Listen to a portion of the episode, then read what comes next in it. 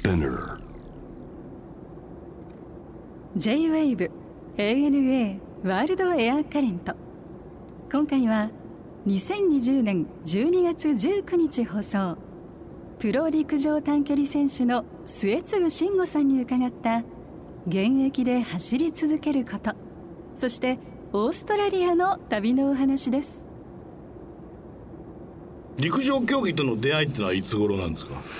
まず小学校とかねちっちゃい時に出会った運動会ですかね。もともと小学校の部活動にはサッカー部で僕は走ってたんですよね。ああそうなんだ。部活動っていうかねまあサッカー部に入っててで5年生から始めて6年生の時にサッカー部の先生がお前サッカーじゃなくて陸上やったらどうだみたいな。近くのそのクラブをやってるところがあるのでそこちょっと行ってみたらどうだみたいな。えそれでサッカーの中では誰よりも足が速かったんだ早かったですね。だろうね。早すぎたんでしょうね。そうか。当時からすると。チームの中でもパスが追いつかんみたいな。そうそうそう。ボールが後ろを通り過ぎていくみたいな 感じだったと思います。なるほど。じゃあもうはい。走れということで、インターハイみたいなそういう試合にどんどん出ていくってことですか？そうですね。まあ小学校の時に本当ちっちゃな記録会っていうんですかね。記録だけ測りに行くような試合が市内であったんですけど、でそういうところから高校の先生にあなんかこいつすごいなみたいな。で見初められたりして、はい。でスカウトしてもらって、はい。でそういう優秀な高校に行って。もうその陸上でそう陸上もで行くってことね。行くみたいな、うん。で高校でいうと、まあ、インターハイですよね。ちょっとね。っていう。迷いはなかったですか？いやあのね実は中学の時にん。陸上で進むか、まあ、美術の世界で進むかで一回悩んだことがあって美術。の方が好きな時があったんですよ、うん。絵描いたりとか、はい。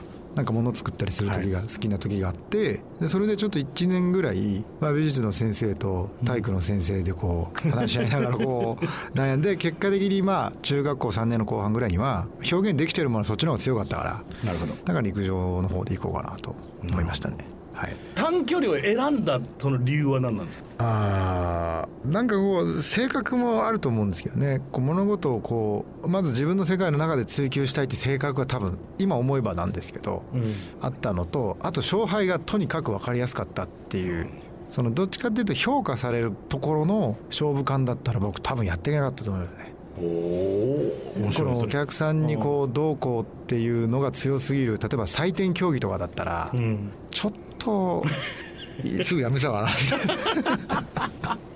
そうか。はい。そうか自分でジャッジできる世界だもんね、まあ、ある面じゃこう絶対的なその結果っていうものを受け止める受け止めざるを得ないものうん。は僕らで言うと時間だから100分の何秒っていうのがあるんで。うん。でそれで生きてる世界が分かりやすくてよかったっていう、うん。まあ、あるかもしれないですそれは。いっぱいでっかい大会出てきたと思うんですけど、はい。やっぱりプレッシャーっていうか気合の入り方っていうか、うん違いますか？やっぱりその大会によって。そうですね。なんか年齢とやってきたことと、まあ、自分で言うと過去の実績だったりっていう部分が、その試合にどう影響してるかでその試合のこう感じが変わってくることも、うん。まあ、20代ありましたよね。うん。でやっぱり世界大会とかオリンピックになると、ん。その自分が大好きだからやってるってだけじゃない感情もやっぱりえー強烈に入ってくるので。や日の丸しょっちゃうってやつ。っぱ日の丸のついたユニフォーム着たりもするんで。そりゃそうだよね。そうすると嫌顔でもなんかこうそういう独特の責任感っていうんですかね、こうまあ当たり前なのかもしれないですけど、そりゃそうだね。これがそう出てくるとそれってプラスになるそれとも面倒くさいもの？うーん僕は面倒くさかったですね。そうだよね。はい面倒くさかったですね。そりゃそうだよね。だってさ、基本的なやってること同じだもんな。同じなんででそれを見てだからまあ変な意味本当こう見てる人を喜ばせようとかって変に思ってるんですよねその時なんか。はいはい。例えばこう日本代表として皆さんにこうまあ納得してもらうって自分のやらなきゃいけないことに割と集中しなきゃいけない時なんですけど、まあ、そうなるとそう思いがちというか、うん分かるよあんだけのさ監修の前でね、うん。で世界に放送されてると思ったら、家帰って寝たいよなそんね、でも本当に。帰りたくなりましたよね 途中でなんか。そうでしょ。はい、だからやっぱ不思議と帰りたくなってくるのと同時にやっぱりこう日本食をやたら食いたくなるっていう。もう現象ですよね普段のそのトレーニングっていうか整え方っていうのは普段もあれば大会に向けて近づいてきたら整え方も変わってくるんですか？そうですね。あの大体まあ年齢によってもあれだと思うんですけど20代の頃はどうしてもやっぱりこう試合のその絶対数が少ないから不安の方がやっぱ勝っちゃうんですよねやっぱ。体にそういう絶対的な試合のこう修羅場を経験してないからそのこうなったらこうなるだろうとかこうなったらこうするだろうっていう情報体に入ってないんですね負けた回数と勝てた回数も違うから、うん。そうなると考えたりとかいろいろ準備したりするのが多くなるから練習量って増えちゃうんですよ。はい。で練習量増えちゃって試合前練習量を落としていく。うん。が割と20代だったかなと。うん、やっぱり全然違いますか？その若い頃と今の走りっていうのは。そうですね。もう今だから あの練習って思ってないっていうかある種一つのたしなみというか自分の中で、まあ、コーヒーとか紅茶みたいなもんで飲みたいから飲むみたいな感じの でやってると。そうやってると、まあ、試合の時には勝手にスイッチが入っちゃうんで、はい。まあ、走れちゃうっていうことの方が多分過去の自分の若い時の経験したりとか与えたものっていうのがもうなくならないんでしょうね感覚として。うんお好きな場所として挙げていただいたのがオーストラリアのブリスベン。また渋いですね。その前の年にメルボルンにうん。一回行ったことがあってそこで合宿をしたんですけど、まあ、近いとこなんですけどね。うん。まあちょっと表現の強い街というか、うん。でそれがちょっとまあ北上したところにブリスベンがあって、はい。でそこってちょっとミニメルボルンみたいなうん。港町だよね。港町で、なんていうかなこうどちらかというと海岸島に住んでる人と人が近いみたいな、はいはい。なんとなく感覚もあって、そのなんかこう街の雰囲気というか、うん。ちょっと外れ郊外の雰囲気が好きで,、うん。でそこでちょっと合宿してみたいなと思ってでやったんです、大体どれぐらいの期間行くんですか？この時は1か月ぐらい行ってますそう1ヶ月いるとちょっと馴染むよね街に、そうですね。なんか一定る行動範囲の人間僕のことを覚えるんで、うん、どういう毎日なんですか？その合宿中っていうのはまあ走るんでしょうけど、基本ですね、うん。我々はその練習は大体2時間ぐらいなんですよね。で2時間1時間ぐらいの小分けして午前午後やるんですけど、うん。基本的にそういう生活をしてて、うん。かなり規則正しい生活はしてるんですよね、朝7時ぐらいで夜10時に寝るぐらいな感じの、でもその中で海に行ったりこの土地の一番特徴のあるとこに行ったりとかしてもともとこう肉体を酷使してるんで、うんそれ以外は自分の体を癒すとかっていう方向にやっぱ行ってましたね。うん。やっぱり違う街に行くことってのは大切？そうですね。なんかこうまあ場所によって自分がやってる行為っていうのが客観的に見えたりもするから。そうだよな。それわかる。だからなんかメルボルンでやった時の自分の陸上と今の陸上競技ってちょっと違うなって思ったりとか、うんそういうので一番なんかいい客観的な自分で入れるのがブリスベンだったっていう感じですかね、えーはい。景色として感動した景色これどこどこ？あのね、うん。ちょっと北の方になるんですけど1時間半ぐらい走ったところなんですけどうん。ムルーラバっていうですね、はい。まあ、観光地なんですけどね、えまあ、ちょっとこう離れた、まあ、ちょっと原住民の人たちが結構住んでるようなうん。まあ、このムルルーバっていうのも割とこう前の以前の言語を使った書きど方してて。でそこに行った時に、僕はあのあんまり自然界に感動したことがなかったんですよ今まで、タイム見て感動したことあったんですけど、うんああなんか山が綺麗だって思ったりとか、うん。海が綺麗だって思ったことっていうのは、うん。競技とかなんか自分が例えば達成したこと以外にはい。なかったんですけど初めてあ海綺麗だなってその感動したっていうか。いや若い時っていや大自然に感動とかししてやるもんかって思うんですよ。嫌なんだよそんなの。悔しいんだって山とか海とかに感動したいただやっぱりそれは年重ねれば自然と、ん。やっぱりそれはもう大自然素晴らしいってなるんだよ。でそのあまりのギャップが、多分あったんでしょうね。うわ綺麗だと思って。なるほど。がここです。えー、ムルーラは。ムルーラバすごい綺麗な街で、うーん。うんご飯とかはどうしてたんですか？その合宿中っていうのは。まあもともとなんかコンドミニアムみたいなところに泊まって、トレーナーも一人連れてってもう帯同で連れてってやってるんで、まあ飯作ったりしたんですけども基本的にはなんかそれ以外は全部カフェに入り浸ってましたね。へえはい。大体お決まりのコーヒーを頼んで、うんひたすら練習の合間に合間に行ってましたねずっと。メルボルンもそうですけど割とヨーロッパ調というかねイギリス的な感じが大きいシドニーなんかに比べるとちょっとそうじゃない、はい街のサイズもそうだしね,、はいそうですね。はいはい。だからカフェ街の辻々のカフェってのは有効っていうか使いやすいよね、もうなんかちょっとビルとビルの間にちょっとなんかこうは入っていくっていうか、はい。路地に。路地に入ってってどれがあまりにも多すぎるんでもうなんか1ヶ月で僕は6万ぐらい使って トレーナーも4万ぐらい使って計10万ぐらいカフェ代だけで使ったっていう。カフェ代だけで。しかもコーヒーだけだったんで。すごいね。はいもうちょっとやりすぎでしたね。そのなんかその間間っていうかその間がなんかないから陸上のことばっか考えてると。句読点ってやつな。そうですね。その丸とか点とかがないから、もうそこがなんか僕たちの中で多分カフェだったのがいや東京で暮らしてるとさみんな割とその句読点忘れがちっていうかそうですね。しょっぴいてるよね。そうですね。句読点で勉強してますもんね。そう本当そうだよね。カフェで勉強してるんで、うん。カフェって勉強すんだと思って。そうだよな若い子も。っていうか東京の街の時間の進み方は、ん。休憩が少ないんですよね。ね。それ帰ってきて思いましたねこれはいつなんですか？メルボルンのギフトレースっていうのは。これはそのブリスベンに行く前の年なんですけど、うん。まあ、たまたま僕がそこのメルボルンの中心地の大きい競技場で練習してたら、はい。僕のこと知ってるうん。選手がいて、ん。10歳ぐらい下の子だったんですけどうん「お前末継ぐだろ」っつって、レース見てたよ」みたいな「ん。あありがとう」みたいな、ん。でなんかつらつら話してたら「え何しに来てんだ」みたいな「あ合宿だよ」っていう話をしたら「面白い試合があるんだよ」って言われて「ギフトレース」って言われて。はい「何それ?」っつって「今いいから来てくれよ」って。まあ来いよと そう。うん。で100200300あるけど、うん。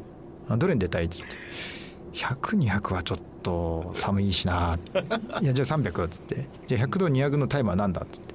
で何秒なんつって、じゃあそれ足したらこれか。みたいなことやってあまあまあまあそれでっつってまあって。言ったんですよ。住所渡されて、はい。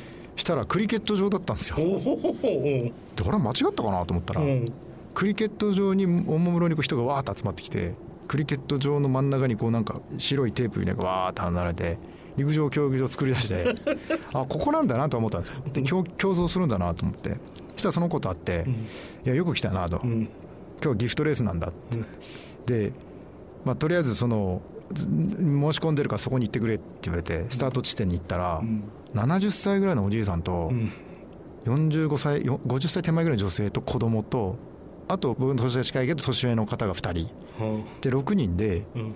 300メートル地点に集まって であなた何歳何秒何秒って、まあ、いわゆる年で言うと40歳ぐらいの幅がある集まって。はい。ただな僕は300メートルどこに連れてかれてはい。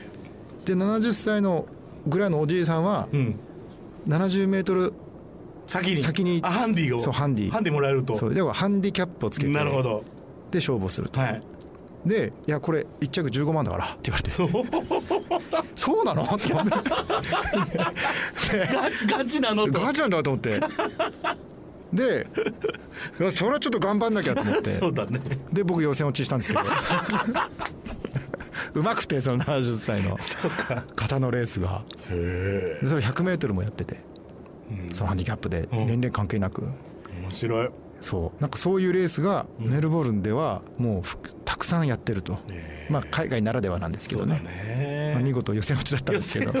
でもなんかそのあのハートウォーミングな話だね。なかなか面白かったですね。そうだね。絶対できないねか経験だもんねなかで僕もすごい楽しかったんで、うん。なんかこう開放的になって話しかけてもね話しかけたんですよその人に、そしたら向こうは生活かかってるんで話しかけてくんないんですよ そそれこそプロだ。そうプロで無視。ガムシ。すいませんっつって。いいね最高。現役にこだわる理由はどこにありますか？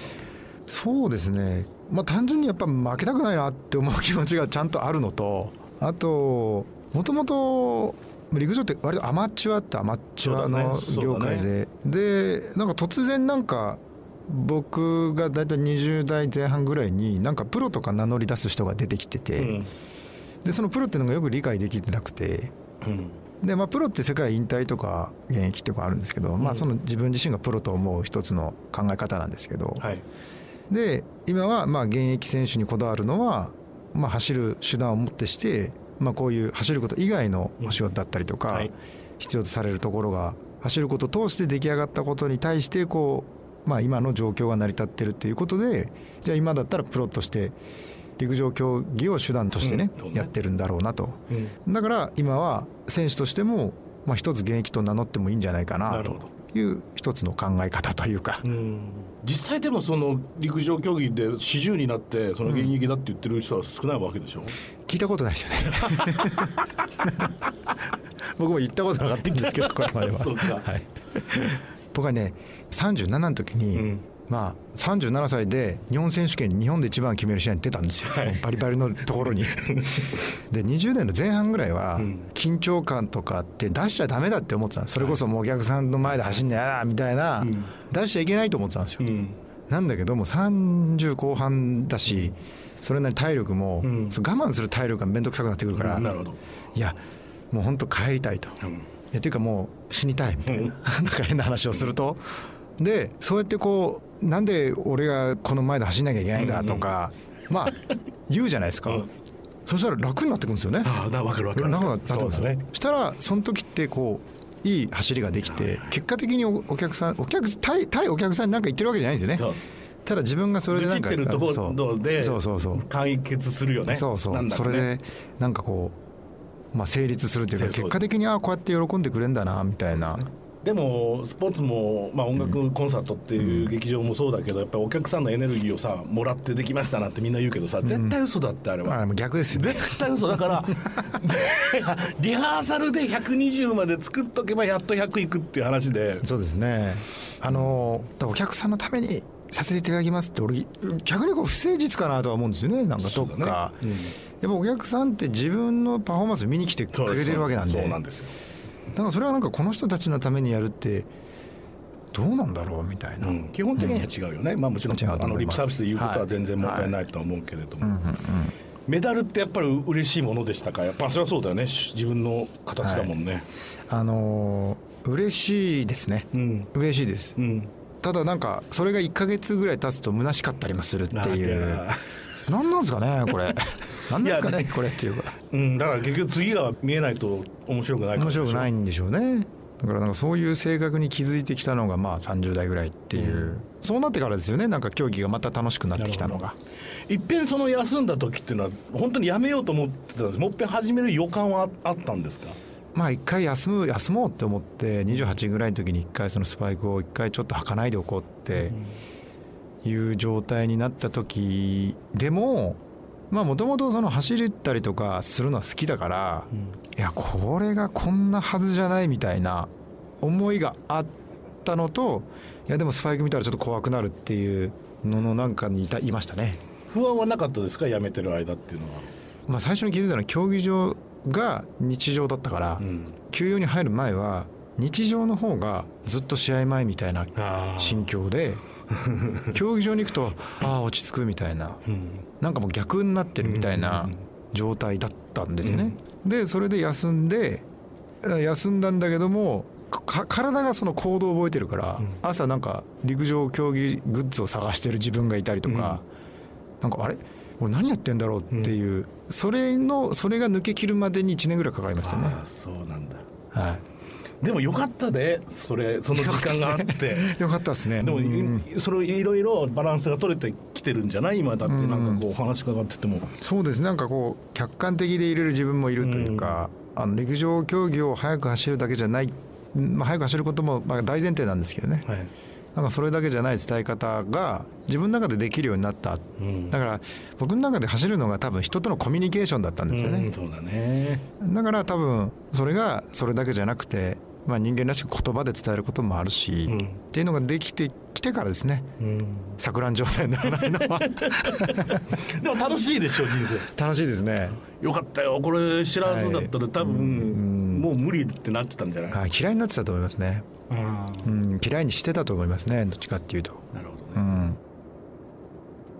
このはい。イーグルランっていうのはどういうことをやってるんですか、まあ僕がずっとやってたのは、うん。まあその勝つためだけの走りみたいな。うん。でも今やってる活動のコンセプトといいますか、うん。まあ走ることを通していろんな表現ができるような生き方をしたいという意味で、まあ、イーグルランっていう一つのまあコンセプトを立ち上げてでそれに付随してまあクラブだったりとか、はい。あとはいろんな活動をしてるっていう状態ですね。